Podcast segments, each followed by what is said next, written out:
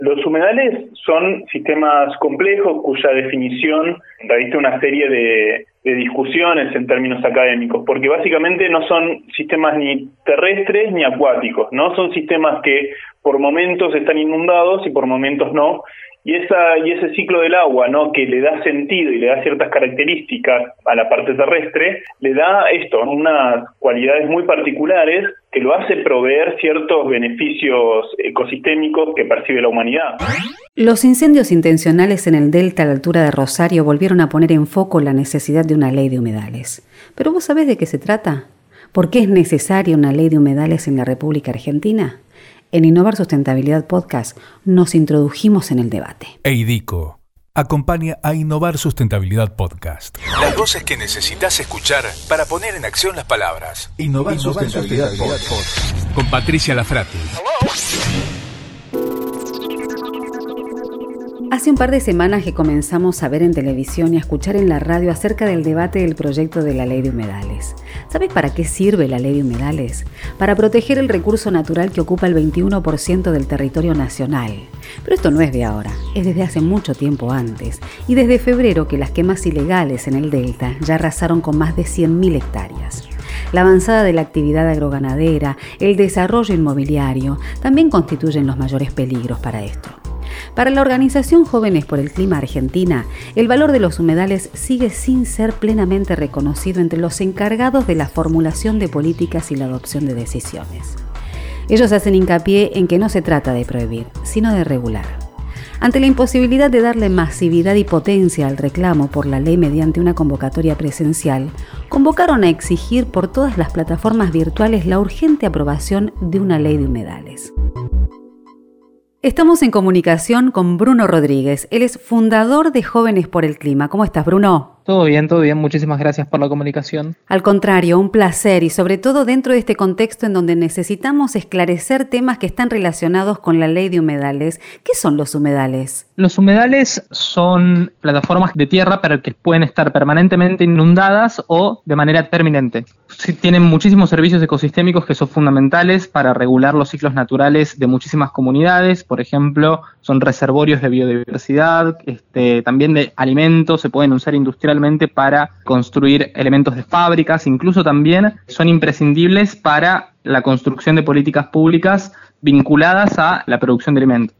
De alguna manera eh, vos explicaste por qué son tan importantes, ¿no? Digo, me parece que eh, no solamente ahora que pudimos ver cuál es el efecto que generan los incendios en Rosario, tenemos que ponernos a defender los humedales. Por eso, de alguna forma, también el involucramiento de la gente joven, ¿no es cierto? Y también este llamado a través de Twitter de manifestarse y de reclamar sobre la ley de humedales ya. Sí, la ley de humedales es una reivindicación del ambientalismo que existe desde hace muchísimo tiempo. En varias ocasiones se trató de impulsar por ambas cámaras del Poder Legislativo, pero lamentablemente siempre fracasó en diputados. Igualmente, la gran problemática que atraviesa en el conjunto de las organizaciones ambientales al impulsar este tipo de iniciativas son la gran cantidad de lobbies que este, se enfrentan justamente a normas que regulen las actividades productivas que actúan en detrimento de estos ecosistemas. Tenemos, por ejemplo, la situación no solamente en la zona del delta, en el río Paraná, que hoy es la que más recibe atención por medio de los incendios que se gestaron últimamente, sino también tenemos situaciones vinculadas a el avance del lobby inmobiliario, cada vez, por ejemplo, que se decide emprender en un proyecto de construcción de viviendas, como por ejemplo lo son los countries, en los que justamente lo que se tiene que hacer es eliminar directamente las zonas en las que están eh, los humedales, las zonas inundadas, para construir más viviendas. Y también tenemos incluso lobbies relacionados con actividades extractivas que no necesariamente se tienen que relacionar con las actividades residenciales. Por ejemplo, tenemos al lobby minero en muchísimas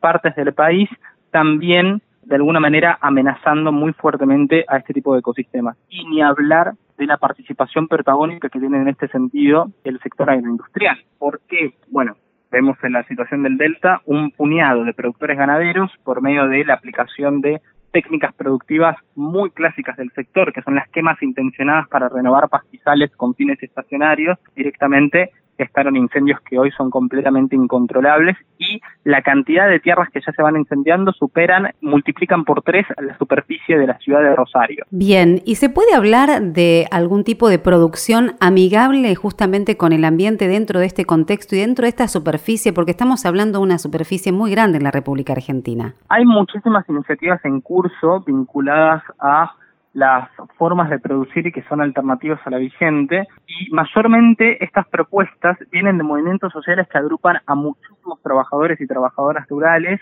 como lo son el movimiento de trabajadores excluidos o mismo la Unión de Trabajadores de la Tierra que abrazan el principio de la producción agroecológica que no solamente se basa en respetar los ciclos naturales de los ecosistemas en los que se labra la actividad productiva, sino también en el trabajo digno de estos productores. Y es muy importante prestar atención a la potencialidad que tiene la agroecología. De hecho, bueno, ahora estamos haciendo un curso en Jóvenes por el Clima para explicar justamente cuáles son los beneficios de ella, pero principalmente, por ejemplo, una de las patas fundamentales de este tipo de producción es la no utilización de pesticidas que justamente forman parte del paquete tecnológico actual que se aplica, por ejemplo, para la profundización del modelo ojero, la no utilización de estos pesticidas para justamente producir alimentos que de ninguna manera puedan perjudicar a la salud de los consumidores, ni también en el proceso productivo, en el medio de ese proceso productivo, a los mismos trabajadores que están labrando la tierra. ¿Podemos pensar que esta ley también puede cubrir estos aspectos, eh, una, un marco regulatorio que también pueda de alguna manera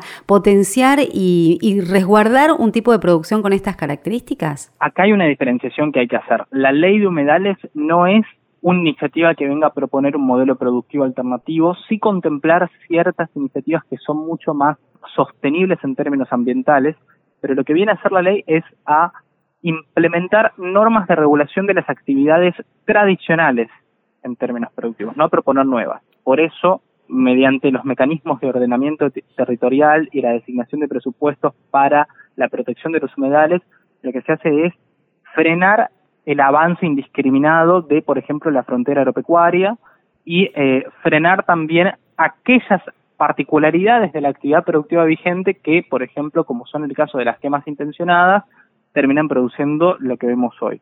Pero no, no es una ley que venga a proponer un modelo alternativo. ¿Cuánto tiempo falta para que nos podamos regular también dentro de este contexto? ¿Qué pensás? Bueno, la verdad es que no, de ninguna manera tampoco tenemos que ser, tenemos que estar desesperanzados. Las respuestas que se dieron por parte del Ministerio de Ambiente y por parte también de la Justicia no están siendo para nada lentas y ojalá, ojalá en el corto plazo podamos ver a los responsables de los incendios cumpliendo las penas que se merecen. Bruno, muchísimas gracias. Innovar Sustentabilidad Podcast con Patricia Lafrati.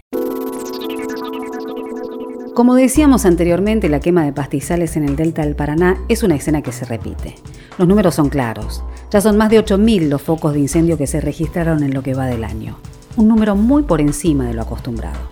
Y la problemática atraviesa distintos municipios y provincias. Va desde Buenos Aires, de San Nicolás hasta San Fernando, Santa Fe y Entre Ríos. Y pese a que el reclamo es universal, la quema no se detiene. Sumado el impacto en la biodiversidad, desde algunos sectores ya se habla de ecocidio. Las consecuencias negativas de la quema de pastizales también impactan en Santa Fe y en Rosario, donde ya se volvió costumbre la nube de humo que sobrevuela el centro de ambas ciudades, lo que deriva muchas veces en la necesidad de atención médica. Como respuesta a esta problemática, el Congreso inició el debate de la ley de humedales sobre las distintas iniciativas presentadas que están buscando la conservación ecológica y ambiental de un reservorio vital de biodiversidad. Julián Monques es ambientólogo, magíster en desarrollo rural y participó del debate iniciado en la Cámara de Diputados Nacional. Julián, ¿cómo estás? ¿Qué tal, Patricia? ¿Cómo andás? Bien, muy bien. Muchísimas gracias por brindarnos esta entrevista y contanos por qué se necesita una ley de humedales. Bien, la necesidad de una ley de humedales son diversas. Sin duda, la cuestión de los fuegos en el delta del Paraná puso el tema en agenda, pero la verdad que los humedales abarcan casi un cuarto de nuestro territorio y son ecosistemas muy heterogéneos, no incluye turberas en Tierra del Fuego, machines patagónicos, salares de altura en Jujuy, y como son heterogéneos y son complejos, necesitan una, una regulación que contemple esa heterogeneidad, ¿no?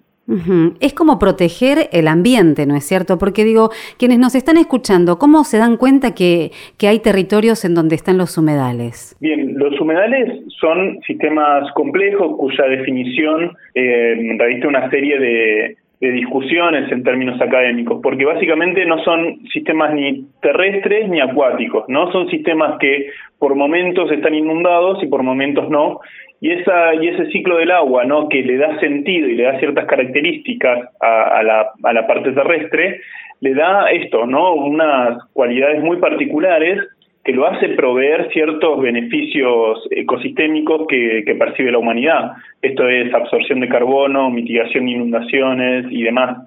Entonces, como decía, eh, son ecosistemas muy heterogéneos, ¿no? Y por eso lo que lo que marca el inventario que se hace a nivel nacional marca que justamente casi un cuarto de nuestro territorio está cubierto por, por ese tipo de ecosistemas.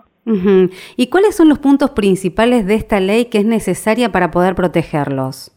Bien, los puntos principales, como toda ley de presupuestos mínimos, lo que busca hacer es establecer un piso a nivel nacional sobre el cual cada provincia busca conservar ese piso mínimo, pero también puede ir más allá, ¿no?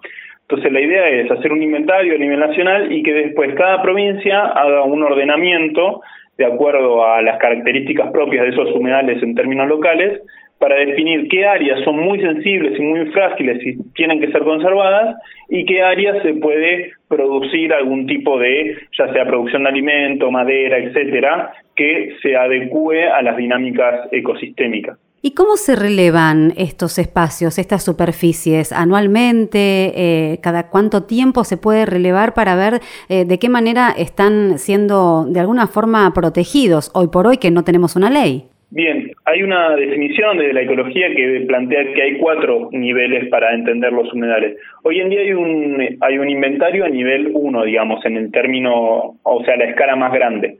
Lo que se pide en la ley es que llegue hasta el nivel 3, ¿no? Para definir bien la heterogeneidad de cada sistema de humedales, de cada paisaje, y en función de eso poder definir estas eh, estas actividades que se podrían hacer, ¿no? Entonces, como decía, hay un inventario muy grueso y por lo cual se necesita que esta ley que se sancione contemple un periodo de varios años donde se pueda hacer un inventario más fino. En la ley se habla de cinco años. Después, para llegar a la, a la escala número cuatro, que es la más fina de todas, que es la que en definitiva define qué actividades se pueden hacer y qué no, necesitamos un plazo de 20 años, por lo cual cada actividad que se vaya a hacer en un sistema de humedales debería tener un estudio de impacto ambiental muy muy adecuado, muy local, para ver efectivamente qué impactos puede llegar a tener esa actividad. Entonces, como decía, la ley va a tener un periodo de cinco años durante el cual se va a hacer el inventario y después va a suceder el proceso de ordenamiento de cada provincia. Y son característicos de provincia de Buenos Aires, Santa Fe, porque estuvimos viendo toda esta zona debido a los incendios que se produjeron en el Delta, pero ¿dónde más se pueden encontrar? Bien, como decía al principio, los humedales están en muchas partes de nuestro territorio, están las turberas en Tierra del Fuego, todo lo que es el, la cordillera tiene algunas partes de humedales y sobre todo se destacan los mallines patagónicos, después tenés los salares de altura en Jujuy, todo lo que es la parte húmeda de Formosa y todo el NEA, ¿no? Todo el NEA a las veras de los ríos, de los grandes ríos, ¿no? Como, como el Paraná, son sistemas de humedales. Y después uno de los más importantes que es el de el delta del Paraná, el, los esteros de Liberán Entre Ríos, en, bueno, en todo lo que es el, el, borde, digamos, de la, de la provincia de Buenos Aires también, tenés en y en Quilmes, muchos sistemas de humedales muy complejos. ¿Y en qué instancia se encuentra la ley hoy? Bien, recién se presentaron proyectos la verdad que en total hay nueve al día de hoy. Se presentaron, si no me equivoco, tres en senadores y seis en diputados. Y recién, la semana pasada, se abrió la primera comisión abierta ¿no? de, la, de la Cámara de Diputados, donde se invitan a especialistas, eh, productores, gente que vive en los humedales y demás, para hacer una ley que sea representativa. Entonces, si me preguntas por la fase, recién se presentaron proyecto de ley y ahora está abierto el periodo de discusión y de debate para generar un proyecto, ¿no? Porque si hay algo que se va a discutir va a ser un proyecto y no nueve en simultáneo. Bien, y los ciudadanos en general que queremos defender nuestro ambiente y nuestra biodiversidad, ¿cuál es el rol que podemos tomar? Bien, sin duda yo creo que visibilizar ¿no? esta, problemática y no sé, difundir, digamos, lo que viene sucediendo y aportar a que, a que la ley sea lo mejor posible. Cuando digo lo mejor posible, digo una ley que represente a los intereses de todos los sectores, no solo desde quienes buscamos conservar el ambiente, porque eso me parece importante destacarlo también, que mucho se ha discutido sobre la ganadería en los humedales, y a mí me gusta plantear que es una forma de hacer ganadería en los humedales la que causa estos impactos. No es lo mismo cualquier tipo de ganadería ni cualquier tipo de actividad productiva. Entonces, desde nuestro lugar, más como consumidores, consumidoras, capaz de visibilizar y, y demandar esto, ¿no? Una, una, una forma de producción que se adecue un poco mejor a las dinámicas ecosistémicas, pero que tampoco vaya en contra de los intereses de la gente que vive y habita en los humedales. Completamente de acuerdo. Julián, muchísimas gracias por este espacio, por habernos de alguna manera eh, aclarado todas estas cuestiones que muchas veces eh, solamente estamos atentos cuando suceden eh, estos incendios o cuando hay grandes inundaciones o cuando vemos que, bueno, es potencial el peligro cuando entra el ambiente y la biodiversidad y recién ahí somos conscientes de la falta de las normativas que hace que estos sectores sean protegidos. Así que muchísimas gracias. No, por favor, gracias a ustedes por el espacio. Y como cada vez que terminamos un capítulo te vamos a dar un dato para que te lleves. En la Argentina existen aproximadamente 600.000 kilómetros cuadrados de humedales. La posibilidad de avanzar con la ley implica un paso hacia adelante en la preservación del ambiente y de la biodiversidad. Esta es una causa que dejó de ser de interés del futuro para convertirse en la urgencia de un presente. Esto fue Innovar Sustentabilidad Podcast. Suscríbete a nuestro canal. Entra en contacto con nosotros a través de contacto arroba mypod.fm. Seguinos a través de las redes sociales y si no, en www.innovarsustentabilidad.com nos volvés a encontrar. Te espero en el próximo capítulo. Innovar Sustentabilidad Podcast. Este fue un podcast de MyPod.